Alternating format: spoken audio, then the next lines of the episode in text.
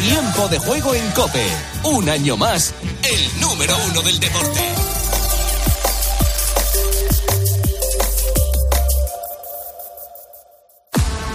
¿Quieres que el partido te vaya como anillo al dedo? Descubre el My Match en exclusiva en Winamax. Crea tu apuesta escogiendo selecciones de un mismo partido y obtén tu cuota personalizada. Imagina tu escenario ideal gracias a My Match y pon una cuota a tu intuición. Winamax, las mejores cuotas. Juega con responsabilidad solo para mayores de 18 años. Última hora en Cope. Estar informado. Buenas noches. Las fuertes lluvias provocadas por la dana que afecta a casi toda España se han cobrado sus primeras víctimas. Dos personas han muerto en el barranco de la localidad de Tramacastilla de Tena, en Huesca. Las autoridades desaconsejaban esta práctica deportiva por las intensas precipitaciones que han provocado la crecida en el barranco de Gorgol. Además, lo peor de este sábado ha caído en la comunidad valenciana, en concreto en Castellón y en Navarra, donde se han superado los 100 litros por metro cuadrado. En Pamplona, en concreto, se han llegado a registrar hasta 150 litros por metro cuadrado. Este domingo, hasta nueve comunidades, además de Ceuta y Melilla, continúan en alerta por las fuertes lluvias y tormentas. Un temporal que nos va a acompañar hasta el lunes, como confirma a COPE el experto climático Jorge Olcina el lunes, que ya acabará esta situación de inestabilidad de la dana. A partir del martes progresivamente el tiempo se va a ir estabilizando, recuperando un poquito las temperaturas que ya hemos notado que han bajado también por el efecto de esta, de esta dana. De momento, hoy en Toledo y la Comunidad de Madrid están en riesgo extremo. Emergencias, de hecho, recomienda a quienes vayan a volver a la capital este domingo adelantar el regreso a casa por carretera a primera hora de la mañana. Esta noche, además, varios vehículos se han quedado atrapados en una carretera en la localidad toledana de Tembleque por la acumulación de agua. Precaución al volante en esta última operación retorno del verano que finaliza este domingo, este fin de semana, en el que cuatro personas han perdido la vida en las carreteras. Se esperan siete millones de desplazamientos según las estimaciones de la DGT. A partir de las cuatro de la tarde y hasta la medianoche el tráfico será más intenso. Operación retorno marcada también por el incremento del precio de la gasolina que ha alcanzado esta semana su máximo anual. Ahora mismo el litro lo pagamos a 1,73 euros de media y llenar un depósito de 55 litros nos sale a unos 95 euros y medio más o menos. Esto suponen 8 euros y medio más que antes del verano, que en el mes de junio. Nacho Rabadán es el director de la Confederación de Estaciones de Servicio y nos adelanta en COPE que los precios van a seguir en aumento pues ojalá pudiéramos decir que sí, pero los elementos que tenemos sobre la mesa nos invitan a pensar que no. Lo que suceda en España poco tiene que, hacer o poco tiene que influir con lo que sucede en el mercado global, que es en el que cotizan los productos petrolíferos. Además, el presidente del Partido Popular murciano y candidato a la presidencia de la región, Fernando López Miras, y también el presidente de Vox de Murcia, José Ángel Antelo, han mantenido este sábado un encuentro informal un día después de que ambos partidos hayan llegado a un acuerdo de gobierno. Acuerdo con el que Vox va a entrar, te recuerdo, en el Ejecutivo Regional con dos consejerías, Fomento y Seguridad Interior y Emergencias, esta última con rango de vicepresidencia. Mañana lunes comienza el proceso de investidura. Murcia, Pedro González. Los dos líderes, según apoyos a la Cana Cope, se vieron las caras para tomar ayer un café. Lo confirmaba además en las redes sociales el propio José Ángel Antelo que señalaba que la generosidad del PP y Vox en la negociación ha permitido que se eviten unas nuevas elecciones. Por su parte, Fernando López Miras ha señalado también a través de redes sociales que el encuentro se produce tras cerrar un acuerdo para garantizar la gobernabilidad y evitar una repetición electoral. Las reacciones desde la oposición nos han hecho esperar. Podemos ha valorado ese acuerdo señalando que nunca tuvieron dudas de que se llegaría al mismo, como ha sucedido en otras comunidades autónomas con la fuerza de ABC. Cope, estar informado. Y además victoria del Real Madrid en el Santiago Bernabéu con un Bellingham que sigue en racha Marta Carrión. Cuarta para el conjunto blanco. Los de Ancelotti se impusieron al Getafe con dos goles a uno, donde la figura de Bellingham volvió a ser decisiva. En el descuento, el jugador inglés anotó el gol que le dio los tres puntos al Madrid, que empezó el partido perdiendo. Esto ha dicho el entrenador sobre el máximo goleador del equipo. Yo creo que a 15 puede llegar sin problema, porque lo ha hecho también el año pasado con el Dortmund. Yo creo que destaca porque se mueve muy bien sin balón. Esta es su mejor calidad. Y nunca lo da, da perdido. Muchas veces entra en área rompe líneas, es un movimiento enfrente constante que tiene. Y en el resto de partidos de la jornada, la Real Sociedad se ha impuesto 5 a 3 al Granada, el Alavés ha ganado al Valencia 1 a 0 y el Betis venció por la mínima al Rayo Vallecano. Hoy continúa la jornada de Primera División en tiempo de juego, Girona Las Palmas a las 2, Mallorca Athletic Club a las 4 y cuarto, Atlético de Madrid Sevilla a las 6 y media y Osasuna Barcelona a las 9 de la noche. En baloncesto, España se juega el pase a cuarto frente a Canadá a las 3 y media de la tarde. Y por último, en motor, hoy Gran Premio de Italia de Fórmula 1 a las 3. Carlos Sainz saldrá primero y Alonso décimo. Y Gran Premio de Montmeló de MotoGP a las 2 de la tarde. Ahora te quedas con la noche de Cope con el Grupo Risa. Cope, estar informado.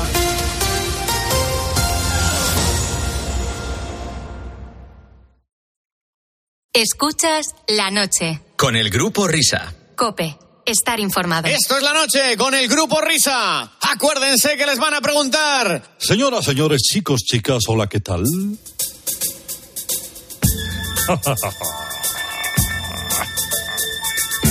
Me alegro nuevamente de saludarles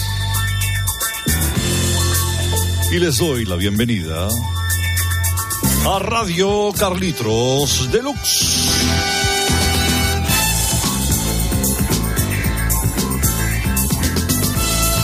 Espero que estén bien al recibo la presente y les agradezco sobremanera que compartan conmigo su tiempo en este espacio dedicado a la música.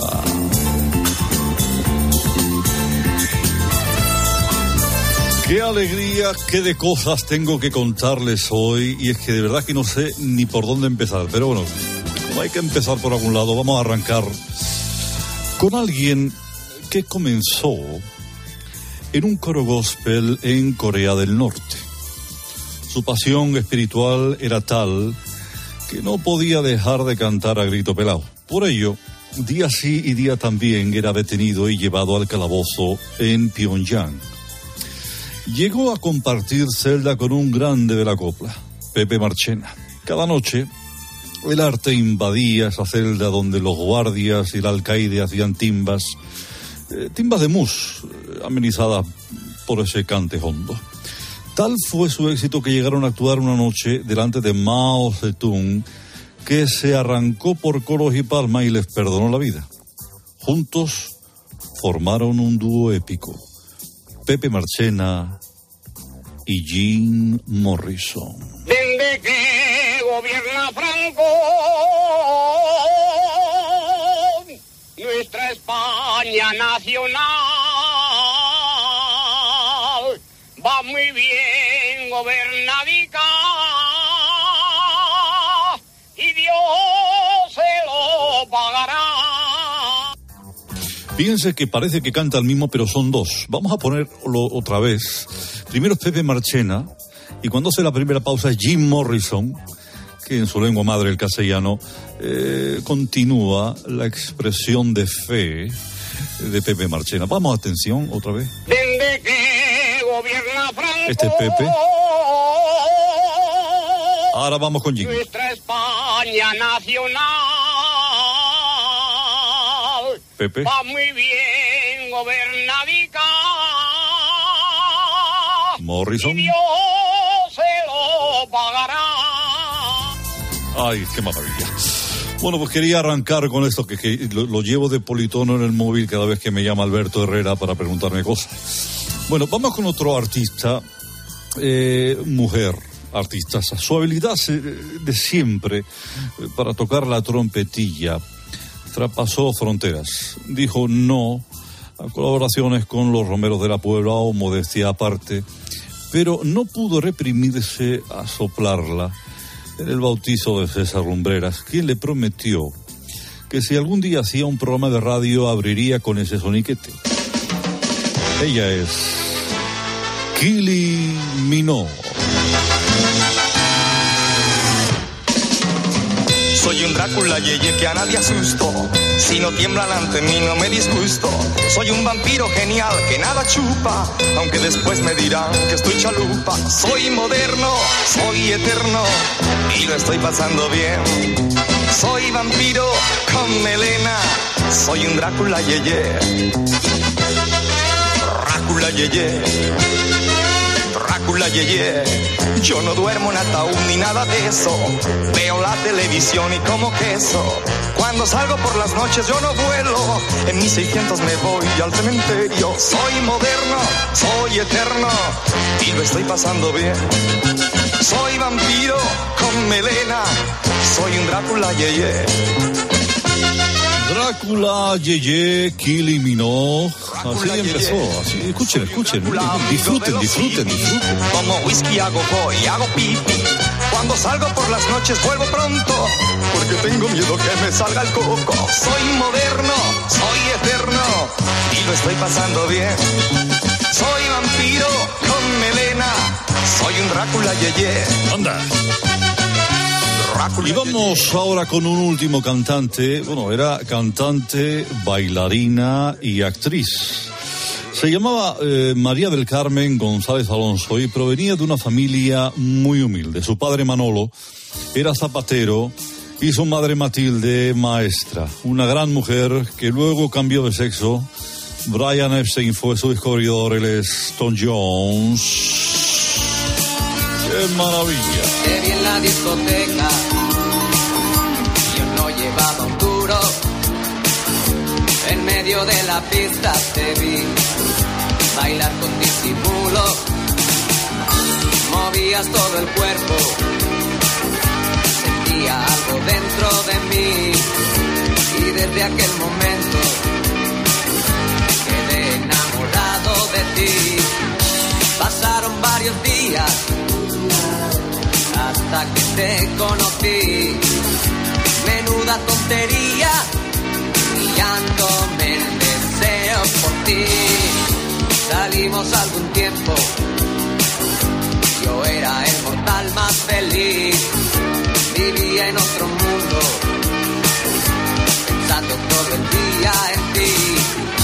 Mis amigos reían, a uno le rompí la nariz porque no comprendían que todo el día pudiera decirte cómo me pones tu celulitis, sí, sí, cómo me pones, cómo me pones tu celulitis, sí, sí, cómo me pones, cómo me pones tu celulitis, sí, sí, cómo me pones, cómo me pones tu celulitis, sí, sí.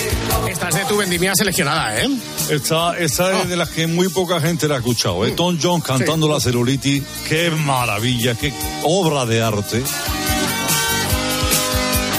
Muy difícil, muy difícil de encontrar. Ya se ve que la de Kylie Minogue que has puesto era la de, de la época and Waterman, ahí muy marcada. Sí. Pero donde esté el dúo de Pepe Marchena y Jim Morrison, Desde que gobierna Franco.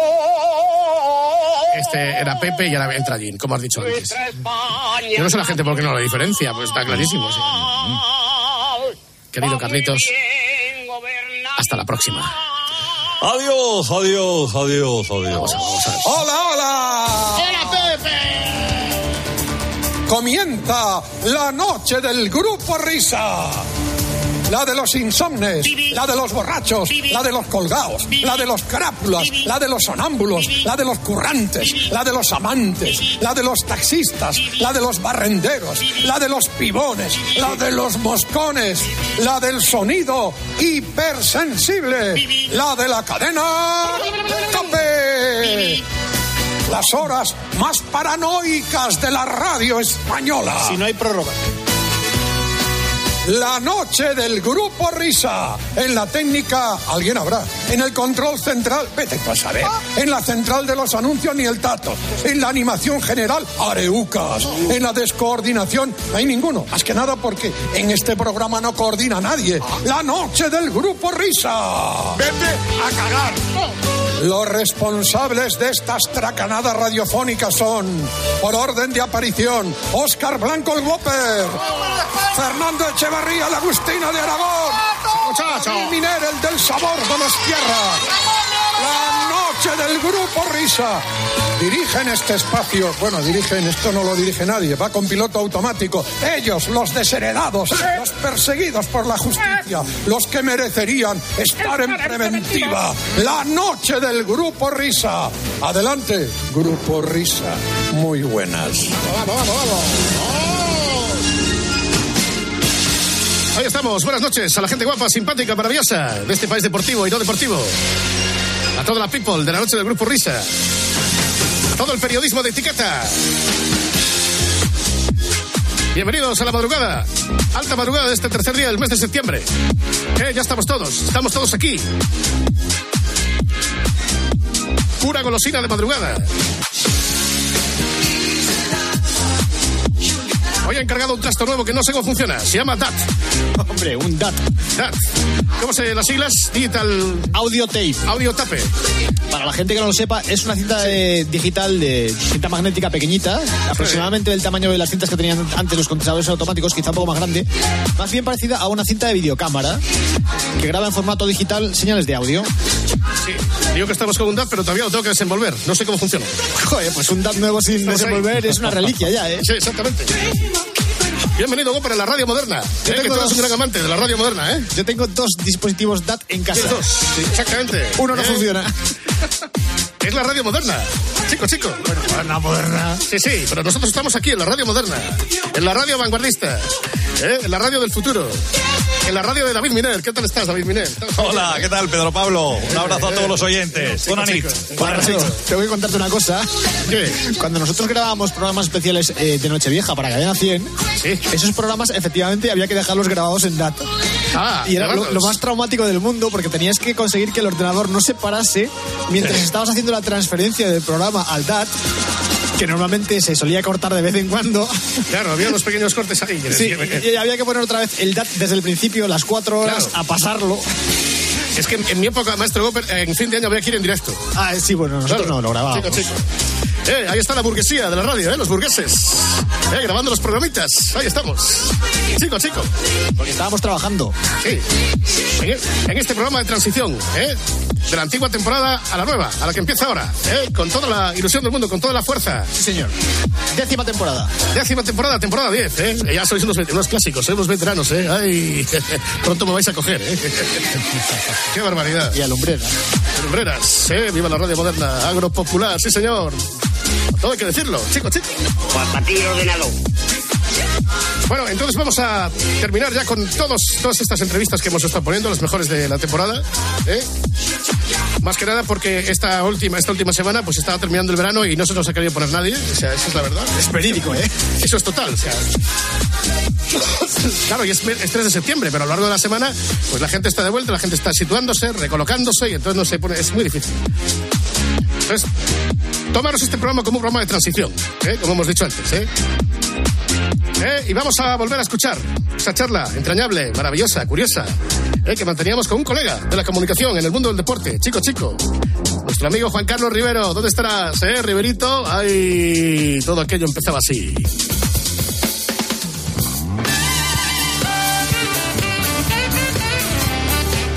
Pues nada, distinguido público, aficionados todos al género.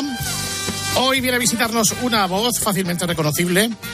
Y si no, habéis tenido treinta y tantos años para reconocerla, porque la vemos y la escuchamos eh, una vez sí y otra también en televisión española, como es la de nuestro compañero y amigo Juan Carlos Rivero. Hola Rivero, buena madrugada. Hola, ¿qué tal Fernando? ¿Cómo estáis? ¿Qué tal? Un placer estar aquí. Pues ya ves, aquí a estas horas intempestivas. Bobby, ¿estás ahí, Roberto? Estoy, Aquí estoy. está tu amigo. Buenas noches, Riverito. ¿Qué Buenas pasa, noches. Bobby? ¿Cómo estás? Buenas noches. No, estuviste elegantísimo hace unas semanas en el premio, en los premios al Alpardo, séptima edición, entregando ese premio a Lourdes García Campos, grandísima presentadora y grandísima compañera. A ti te lo hemos dado ya, ¿no? El jurado. Sí, sí, yo ya lo, yo ya lo tengo, pero vamos, me puedes dar otro si quieres porque así hago la pareja. O sea, que tienes uno solo. Deduzco que si me dices, si me das otro, hago la pareja, deduzco que tienes uno, ¿no? Tengo uno, tengo uno, sí, la pareja ya serían dos. Recuerda que Cerezo Dos. tiene siete, Siete. y te dijo a, a Roberto el último día que ya al siguiente que le dé una vitrina, que no, que no quiere más premios, que quiere una vitrina para meterlos. Es verdad, es verdad. ¿En qué año te lo di y ya cerramos con este capítulo y entramos en la entrevista? Pues como hace cuatro o cinco años me lo diste, Hace Roberto, te pregunté que por qué era y me dijiste porque te, me da la gana a mí. Entonces yo te entendí que era un, un criterio estupendo. Vamos a destruir la leyenda entonces de que los 700 miembros del jurado se reúnen a deliberar y al final el voto de calidad de Roberto es el que decide, porque es que si no, pero en fin. Rivero, en Estudio Estadio, ¿cuántos años llevas? Bueno, en Estudio Estadio he estado. Mira, no lo sabía porque hace poco se han cumplido 50 años desde la primera emisión y bueno, nos juntaron a todos los que lo hemos presentado y a mí me dijeron que yo he estado como 17 o 18 años presentándolos en, en diferentes etapas. La última creo que han sido 10 o 11, pero como 17, 18 años, vamos, el Jordi Hurtado del fútbol español. Pero este paso lo vas a superar, ¿eh? No, no, no, es solo, es solo circunstancial. Mira, pues me ha tocado estar ahí un montón de tiempo, pues es que la verdad es que todos los que entramos en, en la tele hace, hace unos cuantos años es que nos hemos quedado ahí. Entonces yo es que entré en televisión en el, el 1 de enero del 89, pero ya, ya llevaba en la radio, lo que era entonces Radio Cadenas, desde el 85. Así que son, son un montón de años, ¿no? No, no sé cuántos salen, un- una barbaridad. Sí, sí, una barbaridad. Por eso he dicho, el que no ha tenido tiempo de verte es porque no se ha dedicado mucho al asunto. Pero de todas a mí, maneras... A mí hay eh, mucha gente, Fernando, que me dice que me dice que se ha hecho mayor conmigo. Digo, no, y yo, y yo con vosotros. Claro. Oye, macho, aquí donde lo ves, tres mundiales, cuatro Eurocopas, cinco Juegos Olímpicos, ahí, ahí estamos. Es verdad, se lo pregunto a todos los que han visto Juegos Olímpicos. Aquella frase que dijo un día Juan Magozalo, que decía que un periodista deportivo no lo es del todo hasta que no ha cubierto unos Juegos. Sí, yo, mira, a mí, a mí lo que me gusta, vamos, no descubro nada, a mí lo que más me gusta es el, es el fútbol, pero reconozco que como periodista deportivo lo más fascinante son los juegos.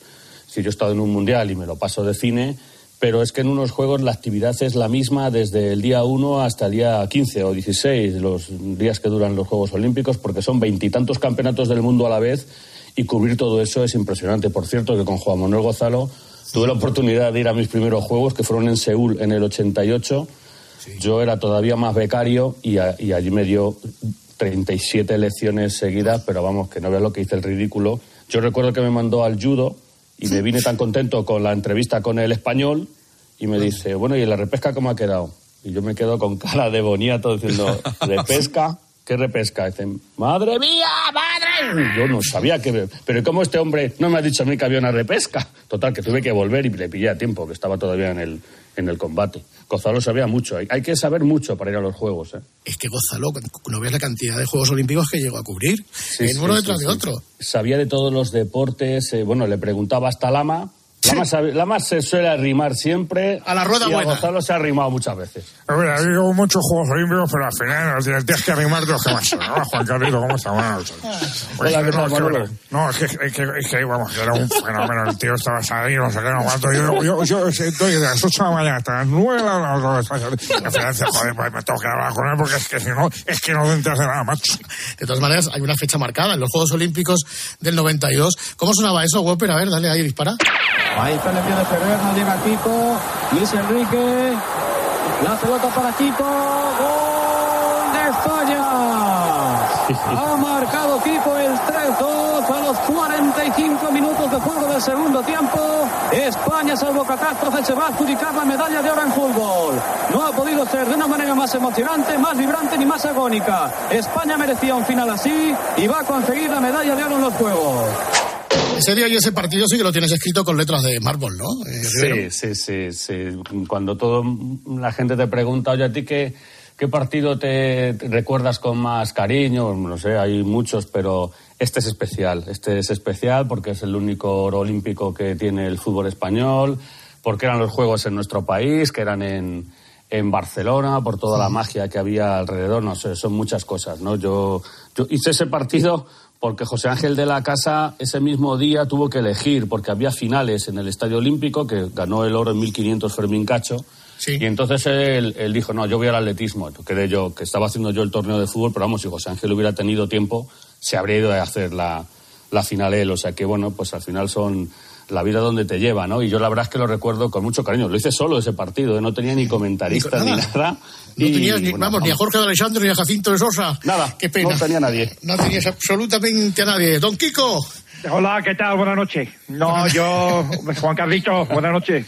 ¿Cómo no, estás, yo- Kiko? Bien, bien, no, eh, 30 años de encima me he quitado escuchando esto. Yo llevaba esta narración tuya en el politono del móvil. ¿Sabes? Que la mejor narración de un gol mío ya en el, en el Cádiz, en el Atleti, en el Extremadura, en la selección, fue la tuya, Juan Carlos, de verdad. O sea, la, la tengo enmarcada. gracias, el audio, el audio lo tengo puesto en un cuadro eh, en, en casa enmarcado. Eh, una cosa, es una cosa fantástica, no, un fenómeno, fenómeno. Juan Carlos Rivero me ha invitado a comer un montón de veces, me ha enseñado Madrid.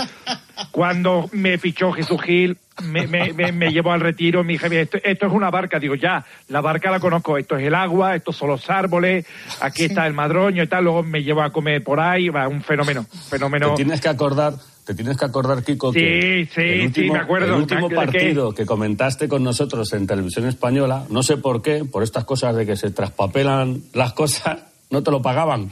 Sí, y, me, y llamabas Uy, a mí, me llamabas a mí para decirme, vamos a ver, que mis churumbeles tienen que comer. Digo, pues macho, es que no sé qué pasa aquí, como hay 40 despachos, pues en algunos se ha quedado el papel. ¿Eso fue en el rondó?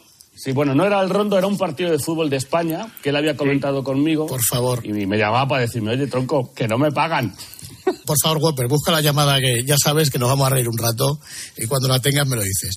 Eh, ahora hablamos del rondo y ahora hablamos de Kiko.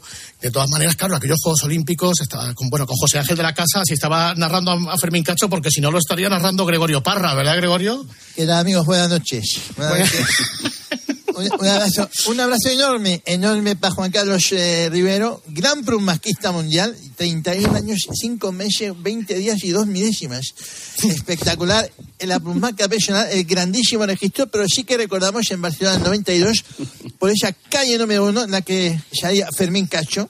Yo, yo me acuerdo, y tú también te acordarás, eh, Rivero, Javier Moacho, Antonio Gorgos, Flores Griffith, Comán Trabado, Mike Powell, Calvin Smith, Sergei Buca, Javier García Chico, Leo Ibarre, Juan José Abascal, Saira Agüita, Nuredín Morcelli.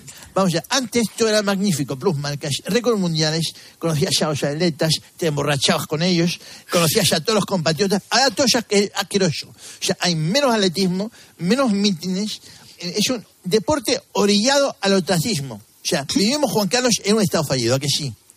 Sí, sí, lo que tú digas. eh, Total, Gregorio, mira, mira, Gregorio, ahora, ahora se está empezando a jubilar la gente que llegó a la tele conmigo.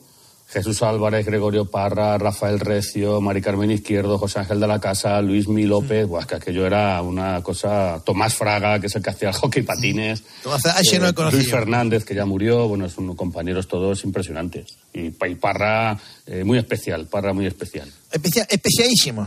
Especialísimo eres, sí, tú eres muy especialísimo. Sobreimpresionado de las pantallas. Recuerda siempre esos tecnicismos que nos ayudaban a los nadadores a cubrir por la calle número uno, por la calle número dos. Y recuerden ese grandísimo Sebastian Coe, el atleta británico, que eh, solamente le faltaba hacer los 450 metros vallas. eh, eh, estabas hablando antes de un, problema que había que pagar aquí con no sé qué tertulia, y no sé si era en el rondo, que nuestro Kiko llama a una compañera tuya, que creo que era la productora, esto ya lo podemos, eh, bueno, ya lo hemos puesto varias veces, pero ya encima prescrito, pasado muchos años, y entonces le empieza a vender una película a, la chica y le dice que, bueno, que no ha podido coger el avión y que tiene que, bueno, empieza a añadir un- una serie de gastos que la, la tía empieza a flipar. Ponlo un poco, Whopper, a ver si... Mira. Hola. Cecilia. Sí. Hola, buenas tardes. Oye, soy Kiko Narváez. Hola, Kiko, dime. ¿Cómo estás? Bien. Oye, mira, te llamo por una cosa que me ha pasado la mañana. ¿Qué te ha pasado? Que, que para que lo sepas. Que, bueno, sabe que tenía el vuelo. Sí. Y al final no he podido llegar al aeropuerto porque había un tráfico terrible. En la M30, bueno, si has visto la televisión te habrás dado cuenta. Sí, sí. Sí, yo he tardado una hora y pico en llegar de, de mi casa al trabajo. Pues, mm, ¿sabe lo, sabe lo que te digo, no? Sí. Pues entonces, Ya bueno, el vuelo. exacto, he perdido el vuelo. El taxi que me ha llevado al aeropuerto, pues, claro, yo tenía prisa por comer en Santander y le he dicho a ver si, en fin, si me podría llevar para Santander. Sí. Y entonces me ha dicho que sí. Ajá. Entonces, bueno, esto ha, ha- ha costado un dinero Sí. y no sé si vosotros me lo podéis... Eso yo lo hablo con Miguel mañana. Sí, es que son 1.200 euros que me ha cobrado el tío. El taxista. Sí, 1.200, o sea, 200.000 pelas del ala. Madre mía. Pero que luego no es eso solo, o sea, que hemos parado en Burgos Ajá. y claro, pues que, ah, que estoy aquí con Kiko, que no sé qué, ve, pues, pues le he invitado a comer. Eh, ahí en Burgos, la salida, hay un, hay un restaurante, restaurante La Timba Tío Paco. Sí. Y bueno, pues, entre los dos, 379 euros. Pero bueno, pero Kiko, tío, que te has gastado todo lo que has ganado. Pero vamos, que digo que esto lo pagaréis también. Eso lo tienes, se lo tienes que preguntar a Miguel, porque soy yo soy la, yo soy la ayudante de producción. Sí, Eso lo tiene que, que autorizar él. sí, pero vamos, digo, pues eh, que, eh, que lo pagáis vosotros, vamos. Que yo te digo que yo no te puedo decir si lo pagamos nosotros, no, que eso lo tienes que hablar con Miguel. Que son, que, que es casi un cuarto kilo, niña. Que sí, pero que, eso- que me parece muy bien, pero que eso lo tienes que hablar con Miguel, que Sí. yo no te puedo decir. Sí, que vamos, que pero no- va- yo no- Porque el presupuesto lo lleva él y el que gestiona el gasto es él. Sí, ¿sabes? Yo te pero vamos, los que, es que ha sido un, que sido un caso de necesidad. O sea, era un avión que si, si yo hubiera cogido el avión, pues no hubiera pasado nada. Ajá. Pero he cogido el taxi, me ha llevado el hombre a Santander, era un Mercedes, un buen coche. Y pues mira, son las cosas que pasan. Entre que le invita a comer y tal y cual, pues al final 250 mil pelas del ala, Ya, pero que yo evidentemente no pienso pagar. Pero eso lo- pero te digo que yo te puedo decir que Sí. sí. no pinto nada. Eso te lo tiene que autorizar Miguel, que es el que gestiona el gasto, ¿sabes? Sí, Yo sí, no sí. gestiono eso. Vale, vale. Vale, háblalo con Miguel. Vale, oye, o- otra cosita, Dime, Cecilia. dime, dime. Mira, eh, para el domingo que viene eh, se va a venir mi mujer y las dos niñas. Ajá, Y entonces, bueno, tú ya sabes que yo no necesito hotel porque tengo aquí la casa en Madrid. Sí. Pero, en fin, tengo la casa ocupada, como quien dice, y me gustaría, pues, un, un- coger un hotel con un par de habitaciones. Mm, Vale. Eh, si es posible en el, en el Pala. Eh, Kiko. Es que, es que, no, cada vez que venimos a Madrid vamos a un hotel, pues a las niñas les gusta ese hotel. Vale, pero Con, con pensión no- completa, ¿tú sabes? Sí, eso yo te lo... Eso Más, más que nada, digo, más que nada por lo de las niñas. O sea, a las niñas les encanta el hotel porque tienen la PlayStation y todo eso y al final se quedan ahí y no quieren salir. Ajá. Y como es un buen hotel, pues, pues sí, podría hacerme el favor de conseguirme dos habitaciones todo el fin de Yo semana. te digo que lo tienes que hablar con Miguel. Para que te autorice esas cosas Miguel. Yo no puedo, ¿vale? Pues nada, Ceci, gracias, ¿eh? Tú habla con él. Un beso, cariño, chao. Hasta luego. Bueno, Kiko, al final, ¿qué? No, al final me lo pagaron todo. Televisión Española muy espléndida. Y también el, el partido de fútbol me lo, me lo pagaron también con interés, eh, Juan Carlito, ¿eh? Ah, sí, ah, vale, vale. Me- ya, me- ya me Sí, quedo más sí, sí. tranquilo. Que me alegro mucho de saludarte, que te sigo todos los días en Sálvame. Venga, hasta luego. Un abrazo fuerte, Kiko. Chao, chao. Entonces, Rivero, tú ibas para periodista, pero tú no querías ser periodista de deportes. No, a ver, no es que no quisiera. Yo, yo, mm, a mí siempre me gustó el, el periodismo. Yo esto lo he contado alguna vez eh, cuando le dije a mi padre. Mi padre estaba empeñado en que yo fuera médico, porque mi abuelo había sido médico. Entonces, yo todo el BUP, que es lo que hacíamos entonces, el bachillerato y el COU, lo hice por ciencias, pero cuando llegó a la facultad dije, joder. macho". Digo, me armé de valor y cogí a mi padre y le dije, oye, papá, mira, te voy a decir una cosa. Yo es que si es que a mí lo que me gusta es el periodismo, ¿sabes? ¿sabes? Entonces, mi padre me dijo, dice, bueno, pero eso lo hace por las tardes. Digo, no, hombre, no. Digo, que es una carrera. Como si fuera taquimecanografía.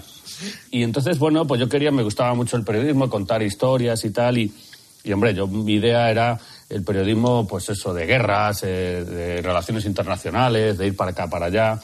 Pero pff, surgió de casualidad que yo estaba haciendo prácticas en una emisora que se llamaba Radio Cadena Española. Sí, hombre. Entonces era todo muy novedoso porque era bueno, había una fusión de un montón de emisoras de las que había antes en el, en el franquismo. Y los que estaban allí, pues me dijeron, pues, Chema Abad, eh, Rafael Pascual, eh, eh, Javier Valdivieso, que era el jefe de deportes, me dijeron, oye, chaval, pero a ti, ¿a ti te gusta el fútbol?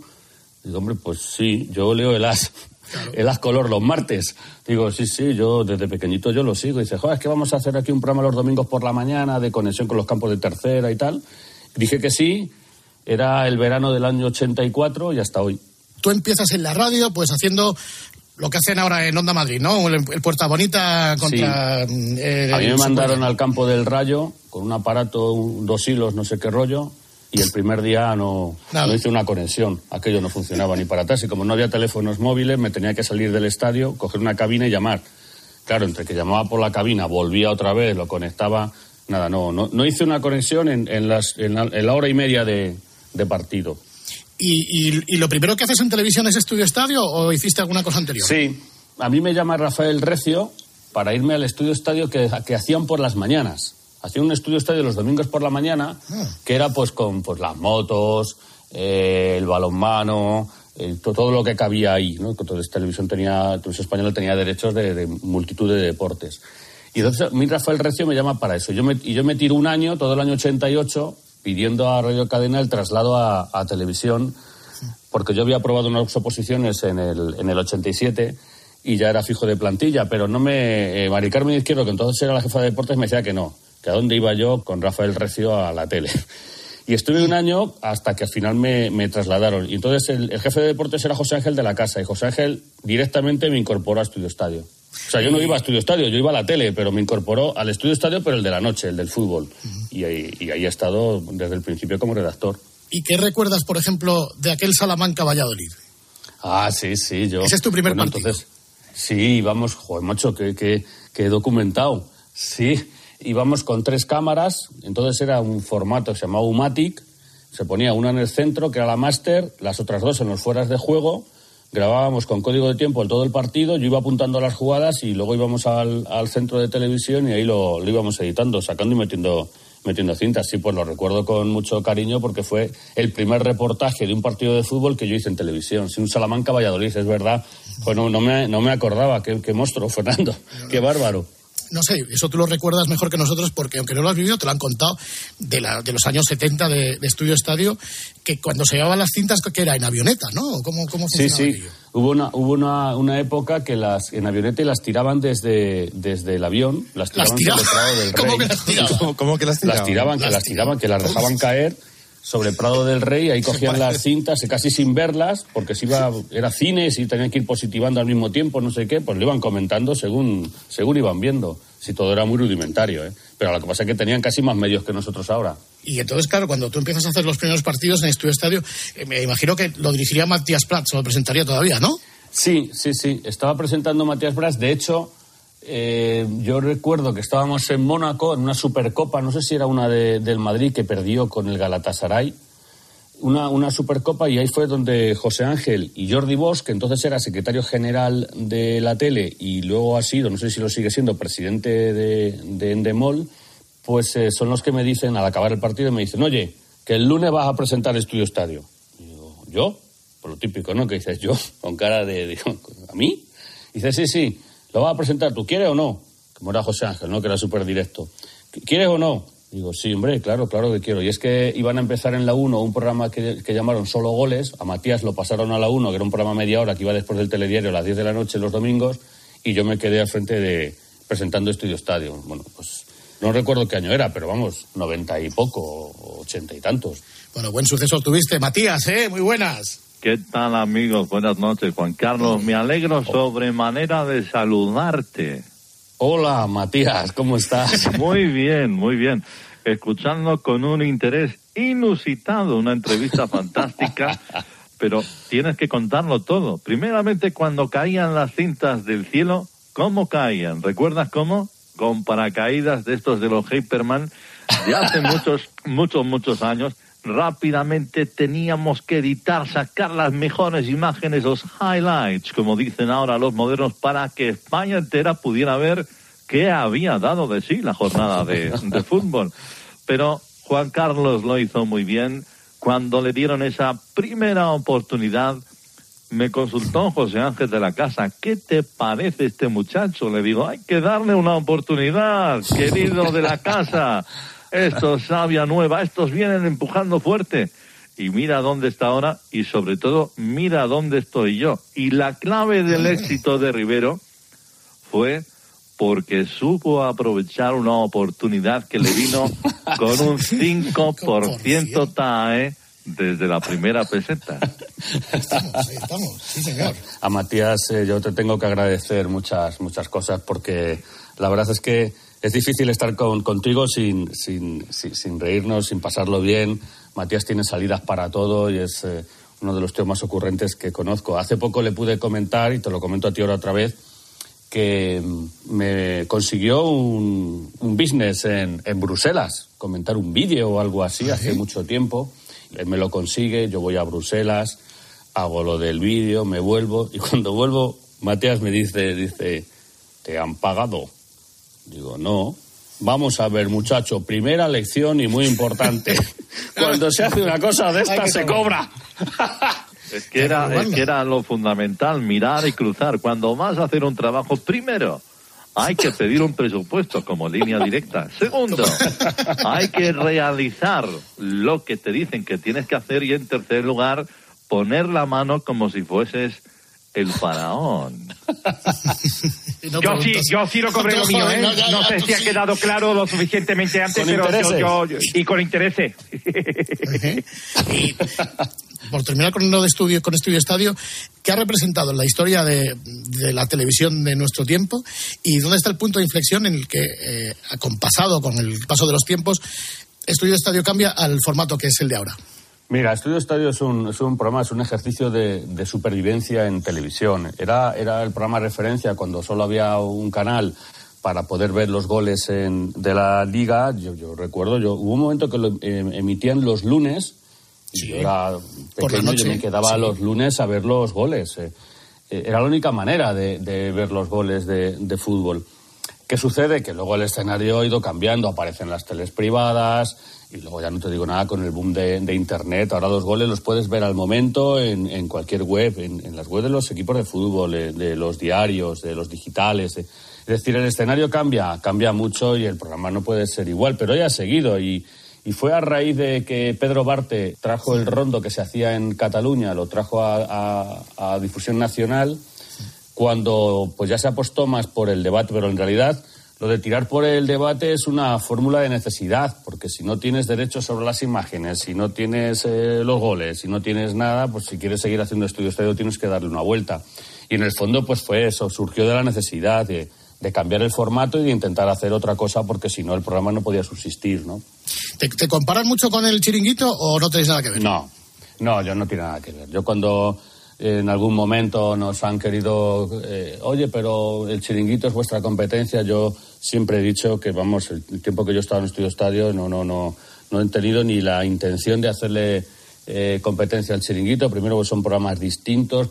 El chiringuito es un programa eh, digamos que prioritario dentro de la cadena en la que está. Estudio Estadio es un programa que está bien, que no, no, no me voy a quejar de eso, pero en el sentido que es eh, un- uno más de los muchos programas que se producen en los eh, siete, ocho, nueve canales que tiene Radio Televisión Española. Es decir, no, no, no tenemos eh, ni la misma prioridad, ni los mismos medios, ni los mismos recursos, por lo tanto, ni el mismo formato. Yo creo que lo que hacen en el chiringuito está muy bien hecho. Como te gusta el contenido, pues eh, tienes la posibilidad de cambiar de canal, como con todos pero lo que hacen está muy bien hecho y es, y es entretenimiento puro. Yo nu- nunca, nunca, ni podemos estar en ese nivel, ni podemos superar esos límites. No, no, nunca he dicho que seamos competencia con el chiringuito.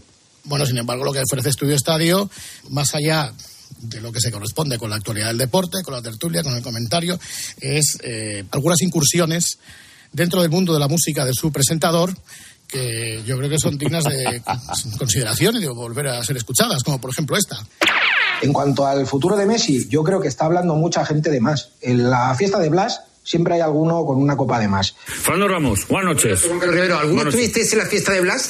Sí, con una copa de más. Todos salen con una copa de más. Pero ¿no? será una canción de Hombre G, ¿no? No. De Hombre. G, Hombre, de mi vida. Hombre G, no. Mucho más No. antiguo, macho. No sé de quién. En la fiesta de Blas era más antigua. En No la sé quién fiesta era. de Blas. Todo el mundo salía. David Sumer, te queremos pedir perdón en nombre Ah, de David Sumer, Estudio perdón. Estadio Televisión Ah, Española y la de los Pero si es Hombre G. ¿De Hombre G la fiesta de Blas? Que somos modernos, Rivero. Buenas noches, aquí José Ra. Claro, Vamos a ver, José Ra, es que eso era una fórmula quinta, creo, Esa ¿no? fórmula, anda que no nos tomes de aquí en el pueblo, aquí subidos en el remolque. Me cago en la leche, atiza, lo hombre G. Bueno, bueno, bueno. Nosotros bueno. ahora somos de Chaito y Palo Santo. Exactamente, eso es, eso es, Chaito y Palo Santo. Ahora no eh, vienen ahora sí. con fórmula quinta y tal, es que no, no podemos tener memoria para todo. Y bueno, yo Por cierto, que a Blas le he conocido. Sí, sí. Era, era militar, está jubilado el hombre y, y le conozco, sí, sí. El que hacía las fiestas. Mm, por cierto, hablando de, no de fiestas, pero sí de referentes, ¿no? Ya más o menos nos podemos hacer una idea de quiénes han sido tus referentes en la televisión. Pero, eh, como oyente de radio, en la radio, ¿quiénes han sido tus referentes? ¿A quién te gusta escuchar? Bueno, yo en la, yo en la radio me he criado escuchando a José María García. Ahí estamos. Ahí estamos. Vas bien por ahí. Pero de la Molina también. No, no, no, yo he escuchado, a- te he escuchado mucho, José María, y como la mayoría de los periodistas deportivos de, de este país, ha habido un momento que no escucharte a ti era no Sí. enterarte de nada de lo que estaba pasando, porque el programa en cuanto a información era, era algo brutal. Yo a José María García le tengo mucho respeto, hay cosas que no comparto de él, esa, esa manera que luego también yo creo que José Ramón eh, siguió esa manera de tratar de secuestrar la, la información, de, de- de intentar apoderarte de ella, al final te va alejando de la realidad, pero vamos, yo los méritos a José María García como periodista, como informador, incluso en todas las cosas que ha hecho en los carruseles de, de fútbol, lo que hacía en la Vuelta a España, bueno, ha sido bestial, un innovador total y es muy difícil. Lo más difícil en esta vida es, es innovar, porque todo el mundo tiene la capacidad de inventar, pero inventa muy pocos. Exactamente. Nos inventábamos la Vuelta Ciclista a España.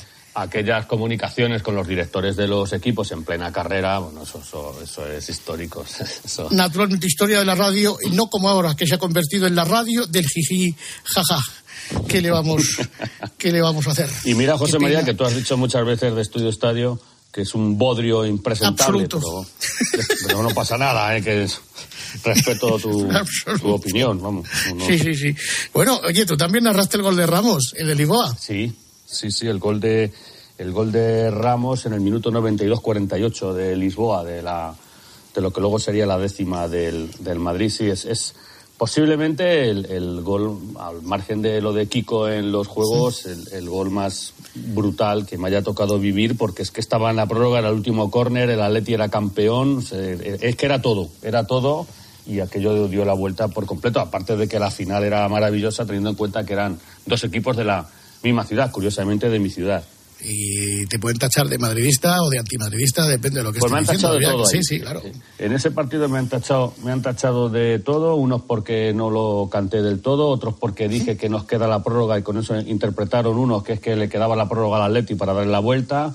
Lo que sí es verdad es que llegué justo, muy justo de aire a ese, a ese remate de Sergio Ramos. El partido había sido muy intenso porque el Madrid los últimos 20-25 minutos había estado atacando, el Atleti estaba atrás y llegué un poco justo y, y- y me cuesta un poco cantar el, el gol, pero es por falta de aire, no porque no, no mereciera ese gol, pues lo mismo que había merecido el de Godín. Florentino es lo mejor que ha hecho Rivero, ¿no? En toda su carrera. ¿Qué tal? Buenas noches.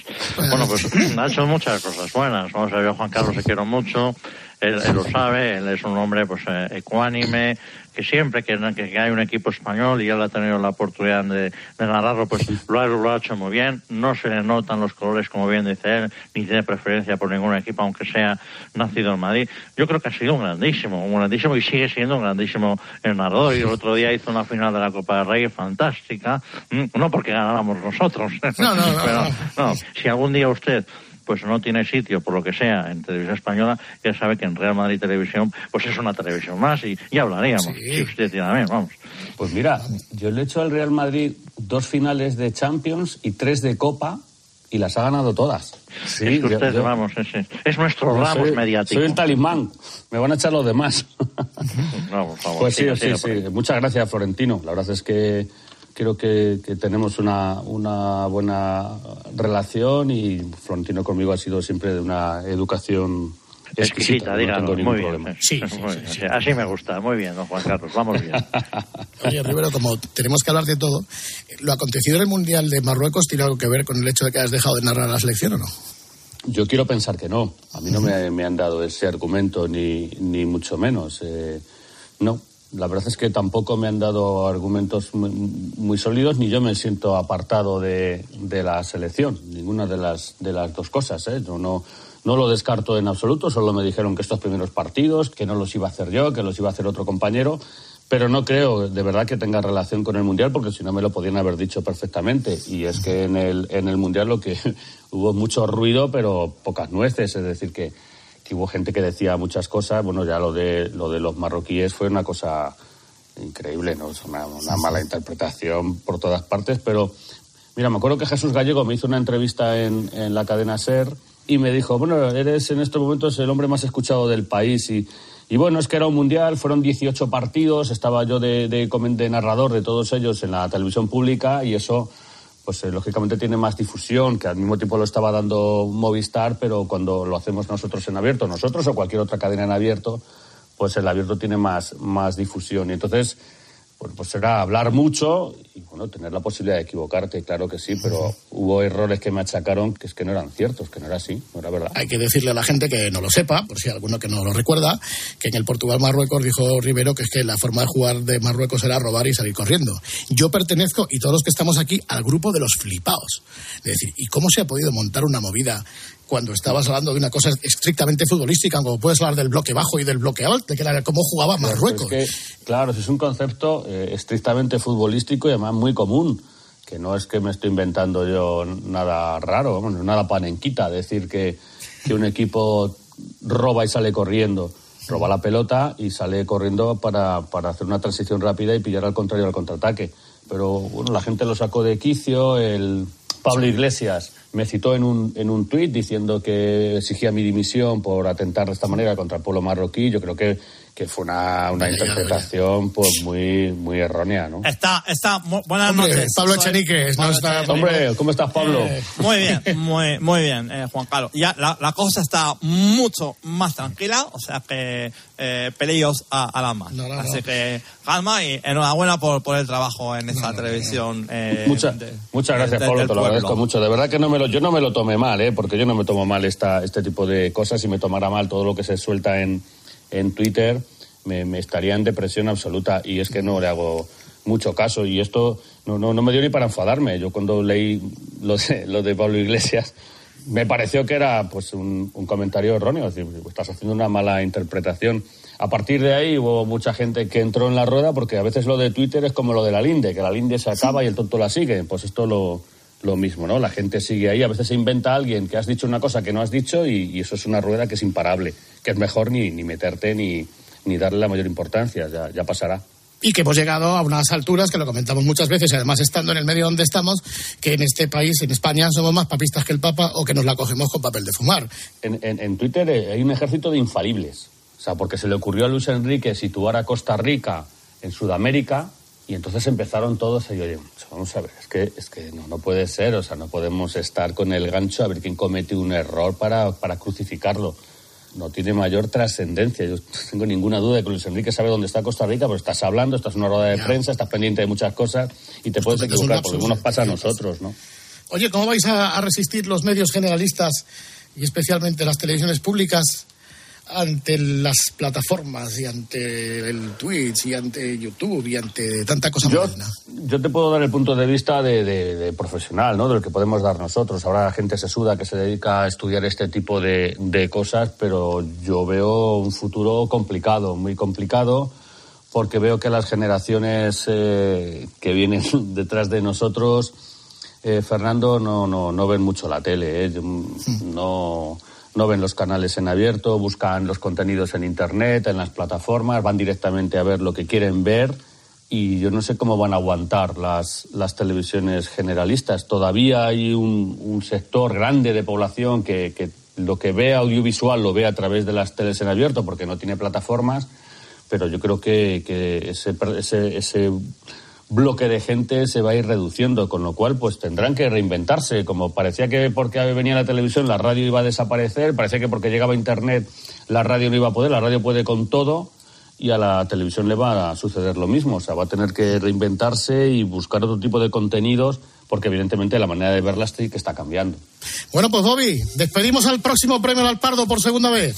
El año que viene premio al Alpardo. Juan Carlos Rivero, muchísimas gracias. Eres un fenómeno, como siempre. Muchas gracias, Roberto. Y, pero el siguiente premio al Alpardo, ¿por qué, ¿por qué me lo vas a dar? Porque me da la gana también. sí, ya está. Ya está. Juan Carlos Rivero, muchas gracias, querido amigo, por este rato. Oye, un placer. Muchas gracias a vosotros por acordaros de, de mí, que, bueno, no es por peloteo, pero me río mucho con vosotros y os admiro un montón porque, porque hacer sonreír a la gente me parece lo más difícil de, de esta vida. Un abrazo muy fuerte, amigo. Un abrazo. Chao, chao. Adiós, adiós.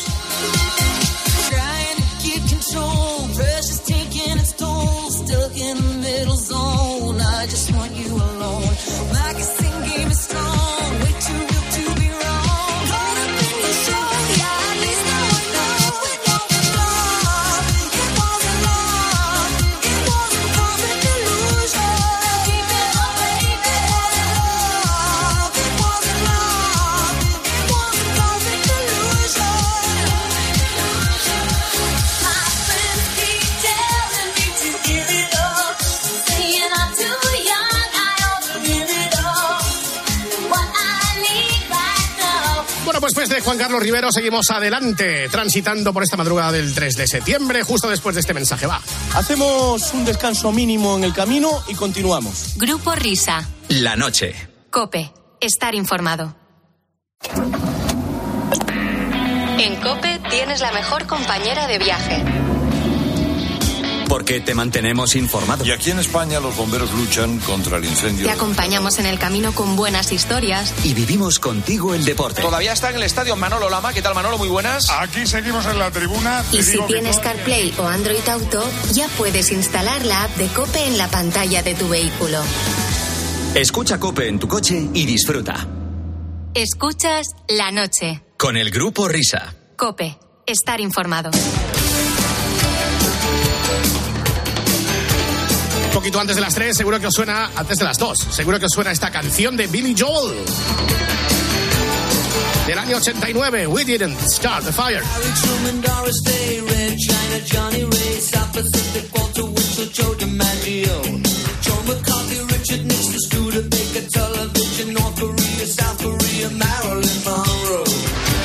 Billy Joel como buen profesor de historia que es, recordando grandes eventos y grandes personajes, como estáis escuchando. ¿Llegó a utilizar la canción en alguna de sus clases? Eh, no lo sé, porque yo no, no, no asistía. Ah, no asistía a las clases de Billy Joel. No ibas, no, te las, Hacía- te las hacía- fumabas. te hacía pellas. pellas. Sí. Pero Pella Millatovic, o sea. Bueno, pues llevamos todo el verano con la cantinela esta de que vuelve lo retro y de que se están recuperando una vez sí y otra también canciones de los 80 y de los 90. Y, y- y el otro día os lo comentaba con el cuerpo, la estaba escuchando porque las a radios americanas se está poniendo mucho ahora esto. Se parece mucho, ¿eh? Sí. Espera, no vaya a ser la misma. Sí, estos son los. Fall Out Boy con su versión del We Didn't Start the Fire. Lo que pasa es que eh, le han actualizado la letra. Los acontecimientos que cuenta empiezan en el 89.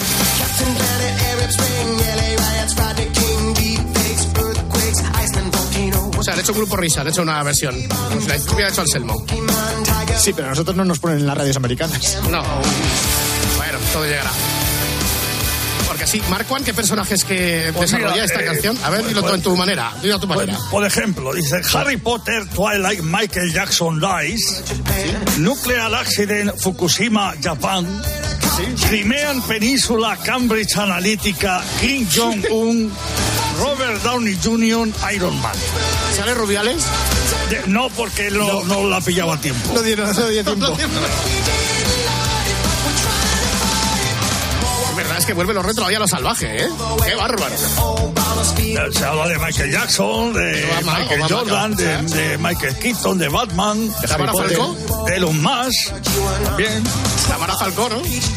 No, no ha llegado a tiempo. No ha llegado a tiempo. ¿Mbappé? Tampoco ha llegado a tiempo. Pues qué mierda de. Tenemos que hacer nosotros una, tío. Sí, sí. Si alguien quiere hacer una letra con los personajes y pasárnosla, nosotros No, no, no, la cantaremos. haces tú, la haces tú. A la vez. Es el historiador del grupo. El historia. A la vez.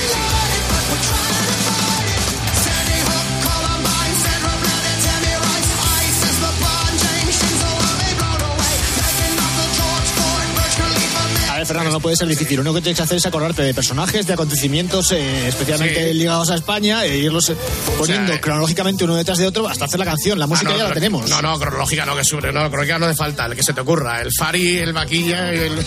Yomi, el. Y se puede hacer monotema, o sea, socialismo, vicio, perversión y estas Sí. cosas toda la vez. Que ya si haces monotema, ci- cierras el grifo un poco de los personajes y Sí, sí, y sí. no, más. Hay que hacerlo más abierto. Además, Sí. lo que mola es el contraste. O sea, que digas, por ejemplo, No, no. Aznar y Jesulín en la misma frase. Sí, sí, tipo de cosas. Exacto. Sí, es una canción de código abierto total.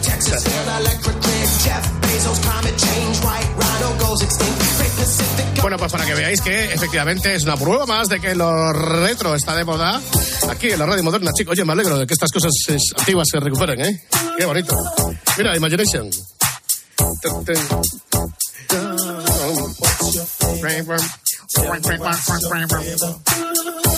La que canta es Cristina Aguilera, ¿eh?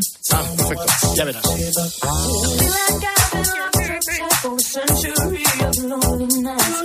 Ah, esta era la de Jenny in a Battle. Será Jenny Hermoso. Bueno, va, vamos, vamos a, vamos a dejarlo porque. Y vamos a escuchar las noticias de las dos. Las de la una en Canarias.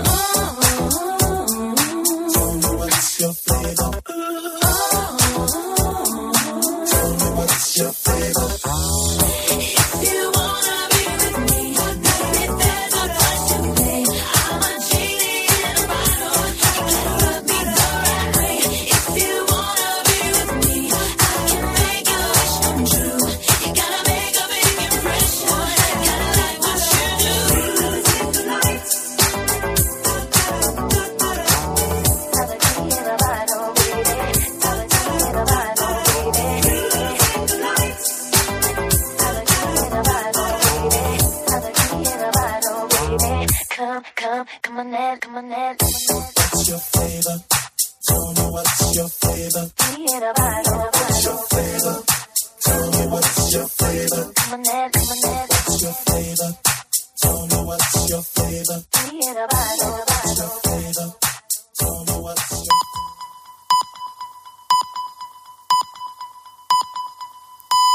Las